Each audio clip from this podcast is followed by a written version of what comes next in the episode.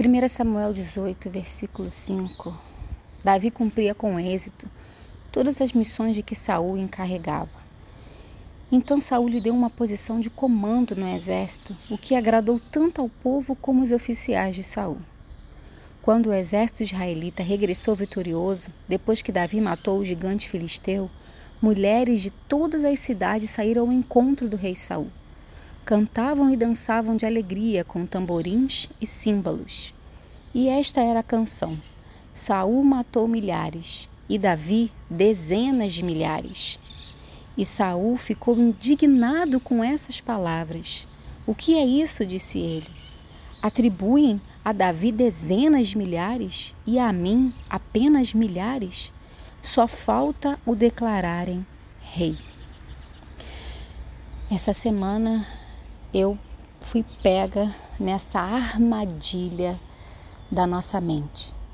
A partir desse versículo, a vida de Saul foi perseguir Davi. Tudo que ele tinha feito até ali ficou para trás, ficou obscuro, ficou escondido na mente dele, e ele se dedicou a destruir Davi, porque ele ouviu de outras pessoas que Davi tinha conquistado mais do que ele que Davi tinha feito mais do que ele, que Davi tinha agido melhor do que ele. Ele se comparou naquele momento. Naquele momento, ele se inferiorizou e olhou para Davi dessa forma. Elogiaram ele, não me elogiaram. Deram honras a ele e a mim deram o quê? Ali ele se comparou. A comparação fez Saul dedicar todos os minutos da sua vida restante a destruir Davi. E essa semana eu me peguei nessa armadilha. Eu estava bem, né, na minha semana, na minha rotina, na minha vida, mas eu deixei os meus ouvidos ouvirem situações e aquela comparação começou a entrar no meu coração. Puxa, e eu comecei a olhar só o que eu não tinha, só o que eu não era. E aquilo começou a entrar em mim. Poxa, ela tem, eu não tenho. Ela faz, eu não faço. Poxa, eu ainda tenho que conquistar tanto. Eu ainda tenho que fazer tanto, eu não estou conseguindo. Comecei a me sentir fracassada. Comecei a me sentir mal.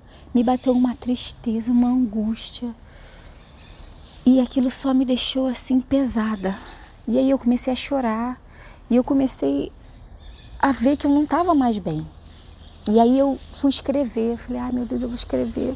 E aí eu coloquei lá, me sinto fracassada porque eu ainda não consegui alcançar tal objetivo. Me sinto fracassada porque eu ainda não consegui realizar tal tarefa. Me sinto fracassada porque eu vejo pessoas avançando e eu não estou avançando. E aquilo começou a, a, a encher o meu coração de tristeza. E eu falei, Senhor, me ajuda. Falei, Senhor, me ajuda. E aí eu comecei a pensar nisso, comecei a mergulhar nisso. E quantas vezes nós caímos nessa armadilha, queridas? Quantas vezes nós estamos bem, estamos alicerçadas na presença do Senhor, estamos alicerçadas com Deus, mas por alguns minutos nós emprestamos os nossos ouvidos, permitimos os nossos ouvidos ouvirem algo e deixa aquilo penetrar no coração e a gente deixa a comparação nos derrubar. A gente deixa a comparação nos abalar e nós deixamos os nossos olhos verem o que não é para ver. Nós começamos a nos enxergar não mais com os olhos de Cristo, não mais como a imagem e semelhança de Cristo, mas como a nossa alma está abalada, abatida, angustiada. E eu orei ao Senhor, eu fui tomar banho, fui fazer alguma coisa para mudar a minha mente, porque aquilo estava me destruindo. E o Senhor foi me trazendo a memória, me me envolvendo na presença dele, eu fui clamando pela presença dele e isso foi se esvaindo e essa angústia foi se esvaindo, essa tristeza, essa comparação foi me deixando e a clareza de quem eu sou em Cristo foi voltando. E eu quero dizer para você, Cuidado, cuidado, cuidado com aquilo que você está vendo, cuidado com aquilo que você está ouvindo. Sabe, a palavra do Senhor nos diz fugir da aparência do mal. Sabe onde eu estava, querido? Não tenho vergonha de falar, não. Eu estava no Instagram. Estava no Instagram e aí acabei vendo e, a, a, e que você começa com uma coisa e um abismo chama outro abismo, né? Eu comecei a ver uma página e aí comecei a ver outra e outra e outra e outra e outra. Quando eu vi, eu estava descendo a ladeira abaixo. Então, nós precisamos vigiar com aquilo que nós estamos vendo e ouvindo o tempo todo. Porque por um segundo a gente pode acabar como Saul ficar tão obstinado na comparação e esquecer que quem nós somos em Cristo e esquecer que somos únicas, podemos acabar esquecendo que somos nascidas com um propósito para realizar, que nosso talento, nosso dom, nossa personalidade, nossas características são únicas. E é dessa forma única que nós vamos realizar o propósito de Cristo nas nossas vidas. Então, cuidado com essa armadilha. Cuidado com a armadilha da comparação. Fugir da aparência do mal significa que você precisa realmente vigiar com aquilo que a sua alma está se alimentando, com aquilo que os seus ouvidos estão ouvindo. E eu já percebi se eu for para o Instagram, tem que ser algo que vá trazer vida para mim. Tem que ser algo que vai me alimentar, que vai fazer com que eu cresça no conhecimento e na graça, que vai fazer com que é, some na minha vida.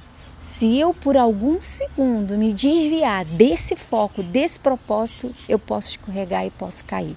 E como eu já caí essa semana, eu já vou ficar na torre de vigia e não vou mais permitir que os meus olhos vejam aquilo que não é para ver, que os meus ouvidos ouçam o que não é para ouvir, porque eu não posso cair na armadilha que Saul caiu. Aquele que está de pé tem que se cuidar para permanecer de pé que essa semana você possa meditar nessa palavra. O que eu tenho ouvido, o que eu tenho visto, como a minha alma tem se alimentado, para que a comparação não venha me impedir de viver o sobrenatural de Deus na minha vida, para que a comparação não venha me destruir. Não se compare, porque não há comparação. Nós somos únicas. A nossa digital é única. Parece clichê falar isso, né? Olha, a sua digital não é igual a de ninguém, mas é verdade. Foi a forma com que eu creio que Deus fez para a gente nunca esquecer que somos únicos em Cristo. E o propósito que nós temos nunca vai ser igual ao propósito de ninguém. O propósito que Deus tinha na vida de Saul não era igual ao propósito na vida de Davi. Então nós não podemos ficar olhando e cair na armadilha também, sabe do que? Dos elogios. O que, que fez Saul ficar tão abatido? Foi ouvir o bendito do elogio para Davi e ele. Então ali ele se comparou e ficou ligado no elogio e às vezes acontece isso. Né? Alguém chega para você e fala: Ah, você viu fulana? Fulana fez, fulana agiu, fulana é, é assim, e começa a né, listar né, elogios para aquela pessoa, e aí de repente você se pensa: Poxa, nem elogiou a mim, nem olhou para mim, nem me notou. É verdade. Às vezes nós nos sentimos assim. Queremos aquele elogio para gente, queremos aquela lista de elogios para nossa alma, para o nosso ego. Mas eu quero te dizer que quando isso acontecer, nós podemos ir ao nosso Pai e falar: Senhor, eu estou aqui. Senhor, eu estou aqui, eu estou aqui, Senhor, me abraça, me abraça. Me abraça e traz a minha memória quem eu sou em ti. Me abraça e traz a minha memória quem eu sou em ti, sabe? Eu não vou ser hipócrita de dizer que eu não gosto de elogio. Eu não vou ser hipócrita de dizer que a minha alma não quer elogio. Claro que isso acontece. Mas quando acontecer, eu sei em quem eu posso ir para que esse sentimento se esvaia de mim. Para que esse sentimento saia de mim, eu vou ao meu Senhor, ao meu Pai. Senhor, eu dependo de ti, eu preciso de ti. Arranca isso de mim, meu Deus. Arranca isso de mim, porque se eu der vazão a esse sentimento, vai ser muito ruim. Se eu der vazão a esse sentimento, a minha alma, a minha carne vai se inchar. E eu vou cada vez mais me fechar numa obscuridão.